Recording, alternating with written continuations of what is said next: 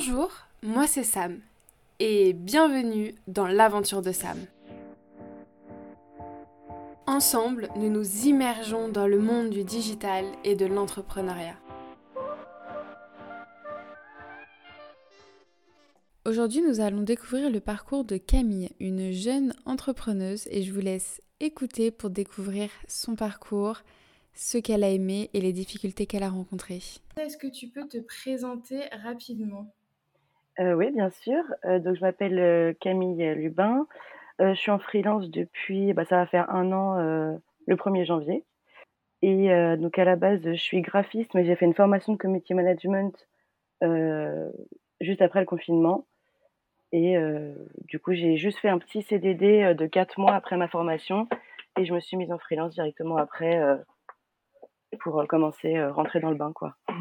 Et, et du coup, donc toi, tu as fait une formation de graphiste. Et après, après cette formation-là, tu as fait du coup une seconde formation de community manager.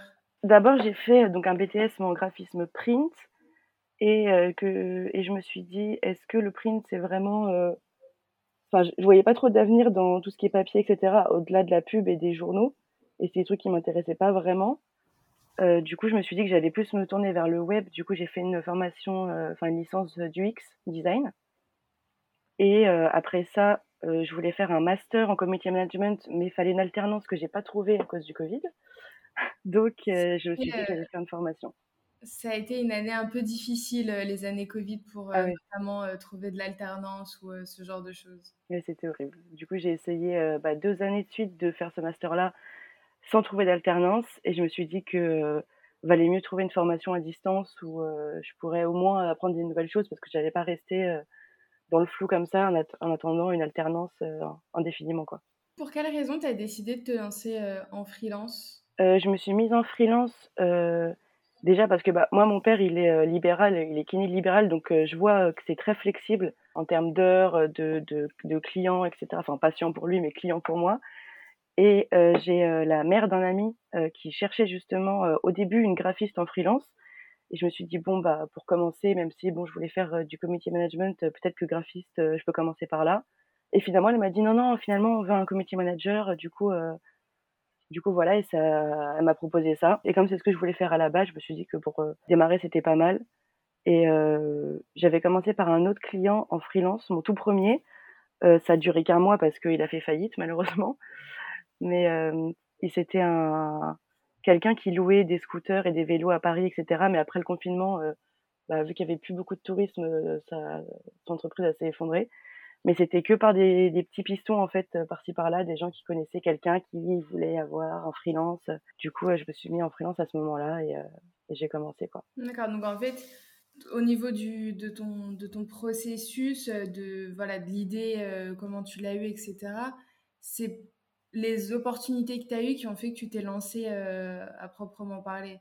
Bah à, la base des bases je voulais être en freelance parce que j'ai l'habitude de travailler de chez moi avec mes outils, avec euh, mon ordinateur, avec mes heures de travail, etc. Et je me suis dit que c'était le statut euh, parfait en fait pour euh, pour ce que moi je voulais, à savoir bah, travailler un peu quand je veux entre guillemets, pouvoir travailler de chez moi et en fait de n'importe où parce que moi je bouge beaucoup. Donc je me dis qu'en fait je pouvais travailler n'importe où, il suffit juste que je prenne mon ordi, que j'ai une connexion internet et qu'au niveau des horaires, que ce soit pas un fuseau horaire totalement différent évidemment, mais qu'en fait je puisse travailler de partout euh, et avec qui je veux aussi. Ça c'était un aspect qui m'a beaucoup poussé à me mettre en freelance et de me dire qu'en fait mes clients je les choisis. Il y a des, des domaines que j'aime plus que d'autres etc et ça je peux le choisir. Et je trouvais ça bien plutôt que de travailler euh, dans une seule entreprise qui fait toujours la même chose. Je sais que moi je me lasse très vite de certains euh, sujets etc surtout s'ils m'intéressent qu'à moitié du coup je me dis que là c'était l'occasion en fait de travailler avec plein de plein d'entreprises différentes qui faisaient plein d'autres plein de choses différentes avec des stratégies de communication qui sont différentes, des contenus qui sont différents, et tout ça euh, en une seule journée, quoi. Donc c'est ça qui m'a poussé aussi à, à, me mettre en, en freelance. Comment tu t'organises aujourd'hui pour trouver des clients? Alors aujourd'hui, moi je travaille qu'avec euh, une seule euh, une seule cliente, et pour euh, trouver d'autres clients, bah, je sais qu'il y a plein de gens autour de moi qui cherchent, qui cherchent des, des community managers. Euh, du coup, je me, je me base un petit peu là-dessus pour l'instant, et sinon, bah, je fais de la prospection sur tous les sites de recrutement, hein, Welcome to Jungle, LinkedIn, Indeed, etc. Sur le profil culture aussi, j'y vais beaucoup parce que j'aimerais bien travailler avec des associations. Mais pour l'instant, je reste avec ce, ces clientes-là parce que je sais pas si elles veulent continuer le contrat, l'augmenter, etc. Et comme ça fait un an que je travaille avec elles, c'est devenu un petit peu, je vais pas dire ma priorité parce qu'il n'y a pas vraiment de priorité, mais que comme je me suis engagée avec elles pour l'instant, j'attends de voir si elles n'ont pas besoin de plus de moi avant de commencer à chercher d'autres clients, sachant que le salaire pour l'instant, vu que j'habite encore chez mes parents, me suffit. Bah après, ça reste ton cœur de client, on va dire, ça sera un client historique. Oui, voilà, c'est ça. Et bah oui, parce que qu'en plus, c'est la, la mère d'un de mes très bons, très bons amis, donc je vais un petit enfin, j'ai envie aussi que qu'elle comprenne que je suis à fond dans son, dans son entreprise et, que, et d'évoluer aussi là-dedans parce que elle est, elle est, elle est très gentille. Le, le, domaine dans lequel je travaille, c'est du prêt-à-porter féminin, etc. Donc c'est quelque chose qui m'intéresse aussi. Donc pour l'instant, je reste là-dessus et, euh, et je, je, fais beaucoup de démarchage dans ce domaine-là. Pour l'instant, euh, pour l'instant, voilà, j'ai pas beaucoup de réponses pour euh, pour mes propositions de freelance, mais je continue à chercher et un jour, un jour, ça le fera. Exactement. Au niveau de, donc on en a, enfin tu, tu, tu m'en as parlé un petit peu avant. Euh, au niveau de tes préférences de vie, euh, donc de ce que j'ai compris, tu préfères euh, travailler de chez toi, mais on va dire dans la situation idéale, est-ce que tu aimerais tendre à, un mode de vie de type digital nomade voilà, vraiment voyager et voyager énormément et pouvoir travailler de n'importe où. Ou voilà, continuer à avoir ce côté travailler chez toi ou dans un espace de coworking. Bah après moi quand je dis que, je, que je peux travailler de partout, enfin c'est un argument pour me mettre en freelance, c'était surtout que euh, pas de me dire je vais partir pour travailler, mais plutôt je pars et je peux travailler. Donc ça veut dire que je vais, euh, par exemple, euh, typiquement là, ma meilleure amie est partie six mois au Portugal, je l'ai rejoint pendant trois semaines, et je me suis dit je peux me permettre de partir pendant trois semaines au Portugal parce que je peux travailler de là-bas. Je vais pas partir pour travailler. Et donc, je peux euh, travailler, oui, chez moi, espace de coworking, etc. Après, c'est vrai que je pense que c'est pas hyper sain de, travailler dans le lieu où on habite parce que du coup, on associe euh, forcément le fait d'être chez soi et de travailler. Donc, peut-être qu'à la longue, ça, je pourrais pas. Pour l'instant, je suis chez mes, je suis chez mes parents, donc bon, ça se passe plutôt bien. Mais quand j'aurai mon appartement, etc., c'est vrai que, en fait, se forcer à arrêter de travailler quand on travaille chez soi, je trouve ça super dur. Se fixer des horaires, en fait, ne pas quitter un lieu qui dit le travail c'est fini, ça c'est compliqué quand on travaille de chez soi. Mais après, il faut juste apprendre à, ça, à se mettre des limites au fur et à mesure. Mais donc oui, je pourrais, je, je, partirai pas pour travailler, mais quand je pars, je travaille en tout cas. Je, ne m'empêche pas de partir, sachant que je peux travailler n'importe où en fait. Puis oui, c'est assez difficile parce que puis surtout dans des métiers de type community manager où en soi, bah, les réseaux sociaux ne s'arrêtent euh, jamais. C'est très difficile soit de s'arrêter et de se dire genre là ça y est le travail il est terminé je passe à autre chose parce que euh, il suffit qu'on ait euh, une notification ou qu'on se dit bah j'ai oublié de mettre tel ou tel poste ou j'ai oublié de faire ci et puis c'est reparti quoi. Ouais, c'est ça. Bah moi je vois ça par exemple les week-ends. Donc je suis pas censée travailler évidemment. comme mon compte, enfin j'ai un seul téléphone, donc c'est mon téléphone à la fois pro et à la fois perso des fois le week-end je reçois des notifications que quelqu'un a, a, commenté un post, etc. Et je peux pas m'empêcher quand même d'aller voir, de vérifier, même de faire de la, de la modération. Je sais qu'il y a plein de fois euh, des gens qui, euh, qui euh, commentent les posts, mode envoyez votre photo à ça pour de la promotion et tout. Et je me dis, je pourrais attendre lundi de supprimer ce commentaire qui est un peu, enfin, qui a pas sa place dans l'espace commentaire, mais je suis obligée de le faire quand même le week-end. Donc en fait, il n'y a pas vraiment de, on s'arrête, enfin, je, on s'arrête jamais comme c'est que tout est connecté tout le temps, on peut pas se dire euh, j'arrête quoi. Après, c'est vrai que moi, l'avantage, c'est que effectivement, je travaille, ça m'arrive de travailler le week-end, mais à contrario de me dire, bah, je sais pas, mercredi, jeudi, par exemple, euh, je travaille pas. D'avoir ce côté où euh, mes mmh week-ends, je les organise comme, comme, comme je l'entends. Je trouve que c'est aussi un avantage. Ouais, c'est vrai que, c'est, que ça, c'est, assez avantageux, mais je vais, je, en fait, le, le problème, c'est que je, je j'ai pas envie de prévenir mes collaborateurs de dire tel jour je travaille pas si c'est un jour qui est en semaine parce que eux ont peut-être prévu de me faire faire des choses etc. du coup, je préfère me dire que les week-ends, c'est samedi, dimanche, et quitte à faire euh, 30 secondes pour supprimer un petit commentaire ou il y a un pote qui s'est pas posté, bah, je vais quand même vérifier et le faire vite vite. Je vais pas me, je dirais pas que c'est des heures sup parce que c'est un travail en soi à plein temps la communication quand tout est lié tout le temps. Il y a des posts qui se postent tout seuls parce qu'on les a programmés, etc. On est toujours un peu dans le dans, dans le jus de la communication, même le week-end pour moi.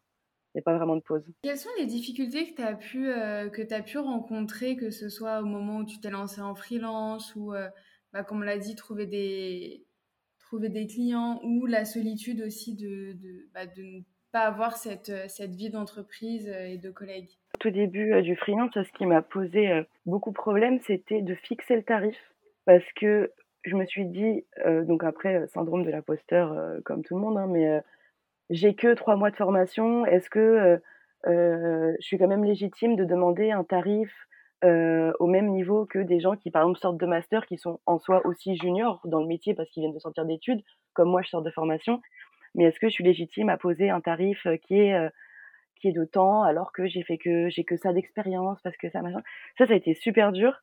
Et, et les premiers clients que j'ai eus, ils ont ressenti et ils, ont pu voir un peu la brèche de je peux titiller le prix pour m'en sortir avec pas trop cher. Sauf que moi, j'ai la chance d'avoir euh, bah, mon papa qui est en libéral. Du coup, au niveau des prix, il, faut, il sait que ça doit être fixe. C'est comme ça, pas autrement. On fixe son tarif. Si le client n'est pas content, et eh ben, on ne travaille pas ensemble. Il faut aussi respecter euh, sa, son expérience et son diplôme et son, ses connaissances, quoi. Du coup, ça a été super dur de fixer des, des tarifs euh, qui, moi, me conviennent et du coup, qui me permettent de trouver des clients aussi. Du coup, ça, je sais que ça a été super compliqué. Euh, après, au niveau de la solitude, etc., moi, je sais que j'ai en soi, je travaille très souvent seule. J'ai beaucoup de mal à déléguer, etc. Donc, euh, le fait euh, d'être toute seule avec euh, mes choses à faire, mon petit coin de travail, de machin, mon casque, je travaille toute seule dans mon coin. Ça, ça m'a jamais dérangé. Mais oui, après, la recherche, la recherche de clients, j'hésite toujours à me dire est-ce que je baisserais pas un petit peu le tarif? Parce que c'est vrai que bah, tant par tant par, par mois, peut-être que pour une entreprise, c'est un peu cher, surtout pour un freelance, etc. Donc moi, c'est surtout le tarif où j'ai eu beaucoup de mal à me faire à l'idée que bah si, je mérite d'être payé tant, euh, si je mérite, même si j'ai que tant d'expérience, je mérite ça. J'ai des connaissances aussi de mes diplômes d'avant, parce qu'il n'y a pas que le community management. Moi, j'ai fait du graphisme avant, j'ai fait du web design. Donc, c'est pas que des connaissances en communication que je vends en soi. C'est des connaissances sur plein de choses. Et euh, du coup, voilà, c'est surtout le, tarif qui a été très dur euh, au début. il y a eu, enfin, beaucoup de gens voulaient négocier en disant oui, mais tu vois, tu es junior, il faut quand même pas faut quand même pas euh, mettre un tarif aussi haut parce que tu sais, bah, moi c'est mon tarif. Vous prenez, tant mieux. Vous prenez pas, tant pis. Moi je vais pas me rabaisser. Ah voilà, moi j'ai des cotisations à payer, euh, j'ai mon ordinateur à amortir, euh, j'ai mes logiciels à payer, etc. Je peux pas me permettre de travailler à perte. Alors ça, effectivement, c'est un sujet qui revient énormément, le fait de, bah, déjà du syndrome de l'imposteur.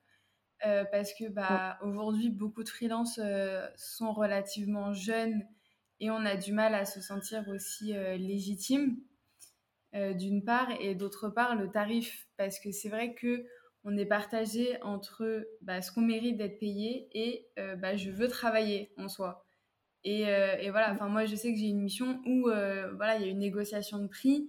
Et à un moment donné on se dit enfin je, je veux bien être souple mais à côté de ça, enfin, j'ai un loyer, enfin voilà, j'ai un loyer à payer, j'ai mes courses à payer, euh, j'ai des charges à payer, donc faut être voilà, faut être raisonnable.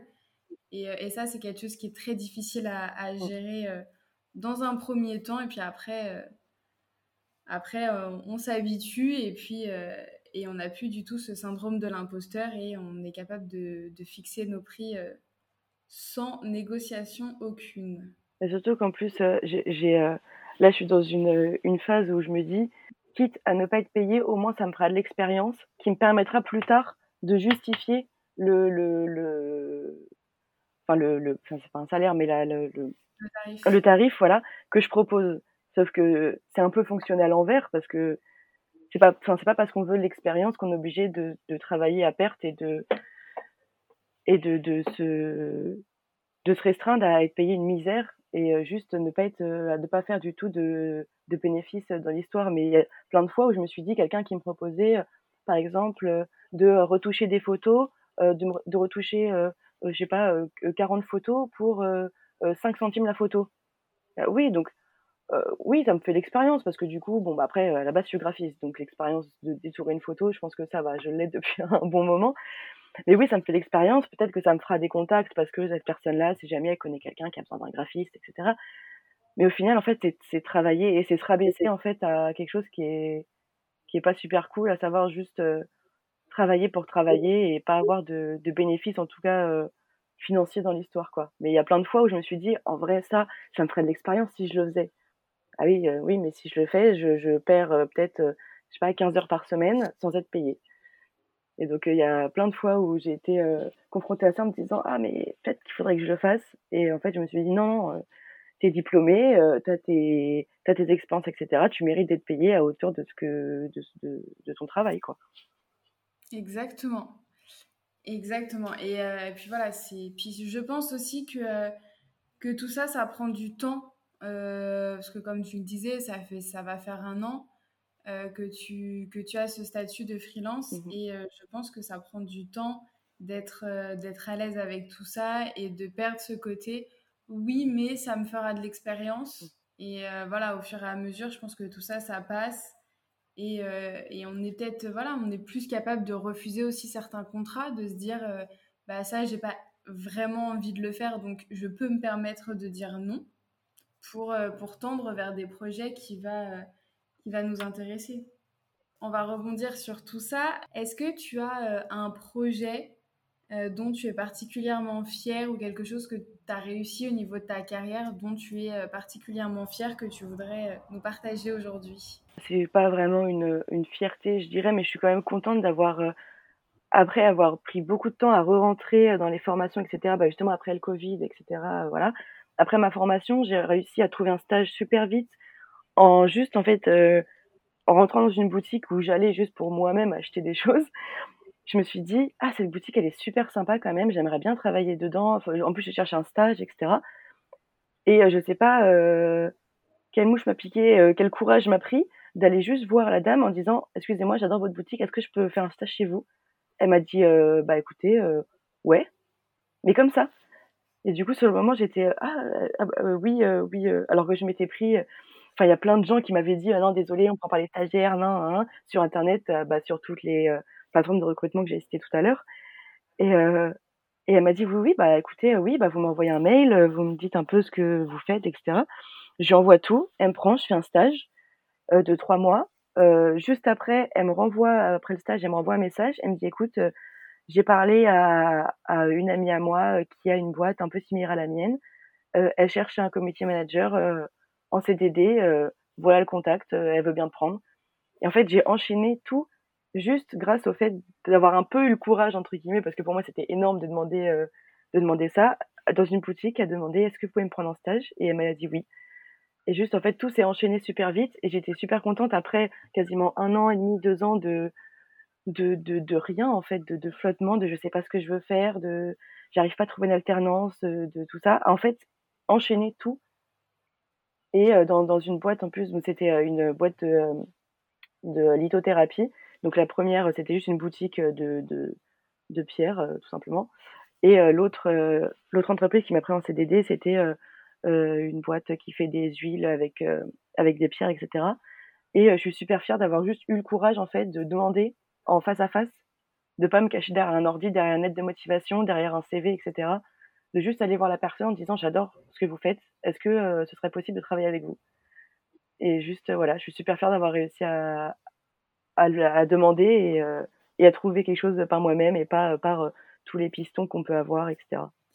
Effectivement, c'est hyper important de, de, se lancer, voilà, que ce soit euh, se lancer euh, tout court dans un projet ou même d'avoir le courage, euh, quand on n'en a pas spécialement l'habitude, de se dire bah, j'y vais, j'y vais, je vais poser la question. Et, et, en général, il y a tellement plein de choses qui, positives qui peuvent, qui peuvent en découler.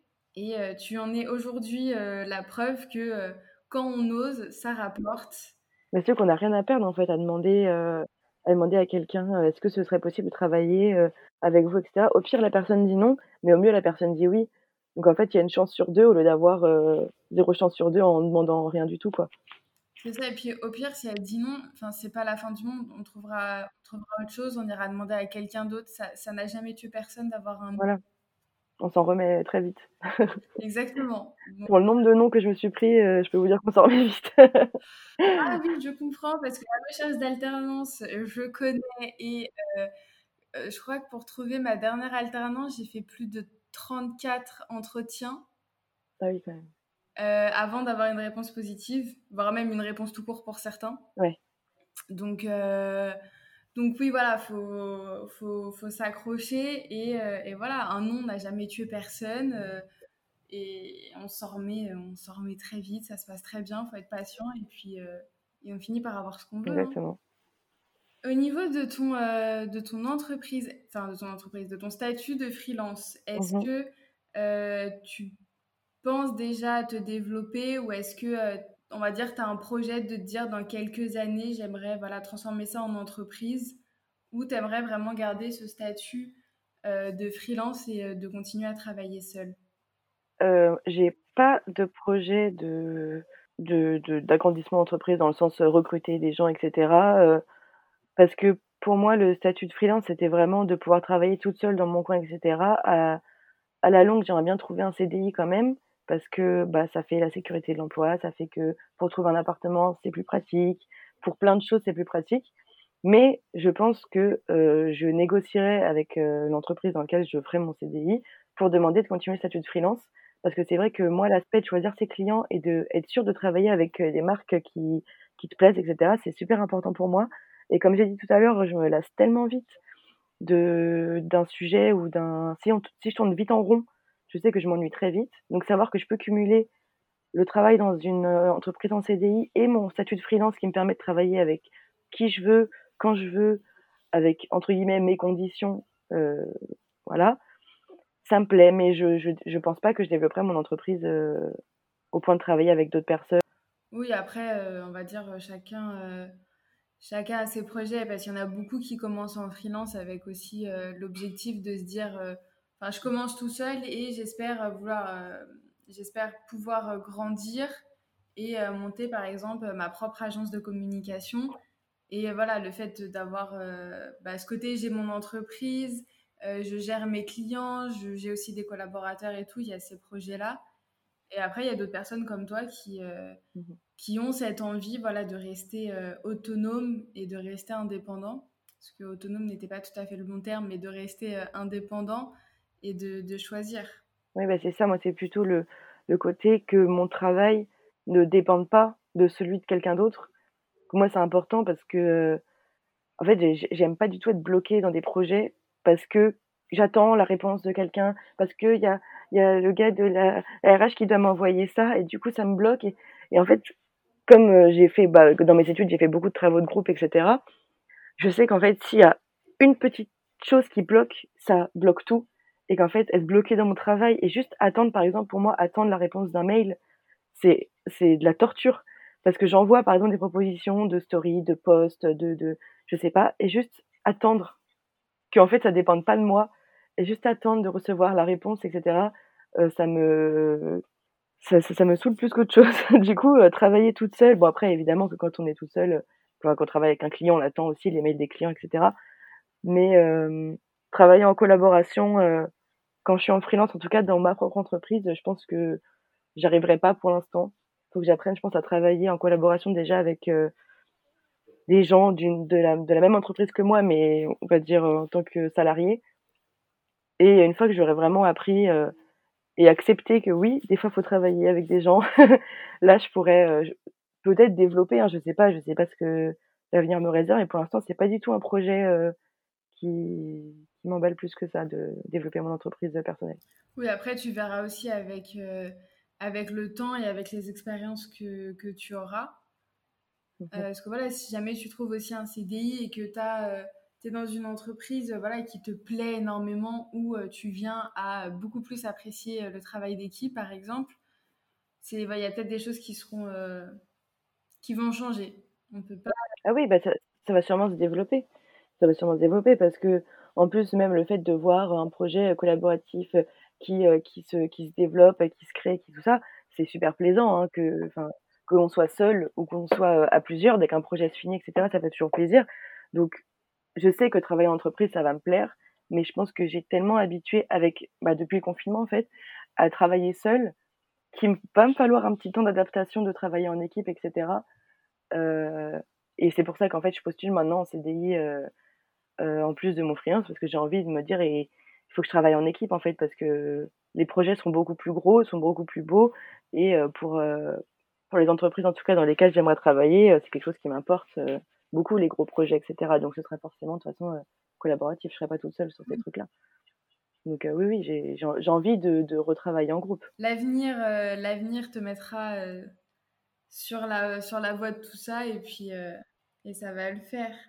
Est-ce que tu as des conseils à donner à à des personnes qui souhaiteraient, se lancer en freelance aujourd'hui? Alors, déjà, surtout sur l'aspect financier, je sais que moi, on, en a beaucoup parlé pendant ma formation, mais il faut savoir que bah, l'ACRE, par exemple, existe, à savoir, on peut réduire les enfin, on peut avoir une réduction de cotisation.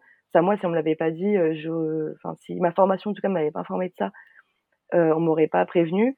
Et, et c'est vrai que quand on commence au début et qu'on n'a pas beaucoup de revenus, etc., payer l'URSSAF, ça peut faire un gros gros trou dans le dans, dans ce qu'on gagne par mois. Donc voilà, et du coup, attendre d'avoir des clients pour faire cette demande-là, parce que comme elle dure qu'un an, là, une fois que c'est c'est accepté, il faut être sûr d'avoir des rentrées d'argent, etc., pour en profiter de, de, de ce truc-là. Donc ça, j'étais contente que quelqu'un me le dise parce que sinon, je pense que ça aurait été compliqué à gérer au niveau de l'argent, etc. qu'il faut aussi, il faut aussi comprendre que quand on est freelance, euh, c'est pas comme les salariés, que c'est-à-dire que bon, on va gagner par exemple 1500 euros, on fait, on signe un devis à 1500 euros, on, se fait facturer 1500 euros, enfin on facture 1500 euros, je veux dire, on ne gagne pas 1500 euros. Il faut bien se mettre en tête que il y a peut-être une grosse partie, peut-être 500 euros, qui va partir dans tout en fait, dans, dans des logiciels, dans du nouveau matériel, dans dans bah, dans l'URSSAF, dans tout ça. Et je me rendais pas compte ça au début que euh, oui, c'est super cool, euh, je facture 1500 euh, euros, je suis payé 1500 euros. Sauf que il faut pas oublier qu'il n'y a pas de congé payé, il n'y a pas de mutuelle, il, il faut payer l'URSSAF. Euh, si il y a un ordinateur à acheter, s'il y a des logiciels qu'il faut utiliser pour travailler correctement, il faut les payer ces logiciels aussi. Et je me rendais pas compte en fait que je me suis dit ah bah c'est super bénéf en fait le freelance on, on facture 1500 euros, on est payé 1500 euros. Ah bah oui, ben non. non, en fait, il y a plein de, frais, en fait, il y a plein, plein de frais. Il faut être super rigoureux sur sa comptabilité parce que c'est vrai qu'après, on peut vite être sous l'eau à croire que euh, euh, est dans le vert, on est super, et au final, on se retrouve dans le rouge dès qu'on doit euh, payer plein de trucs derrière. Donc ça, c'est super important de se dire au début du freelance que c'est pas un salaire net qu'on reçoit pour les personnes qui ont travaillé aussi avant, on a l'habitude de, voilà, on reçoit tant sur notre compte. Euh, voilà, c'est notre salaire, euh, c'est, on va dire, euh, notre budget du mois. Alors que, bah, il faut penser, bah, comme tu l'as dit, à tous les frais, on va dire, mmh. annexes de logiciels, d'ordinateur. On a les bah cotisations, on a la mutuelle, on a aussi les impôts qu'il ne faut pas oublier, parce qu'en général, sur la première année, on n'en paye pas. Mais au bout d'un an, ça fait très, très mal quand les impôts, ils arrivent. Parce que moi, très clairement, on m'a on m'a conseillé de ne quasiment rien dépenser de ce que je gagne sur la première année. Et du coup, tu, tu te dis oui, mais euh, je fais comment pour vivre si euh, je ne dépense pas ce que je gagne?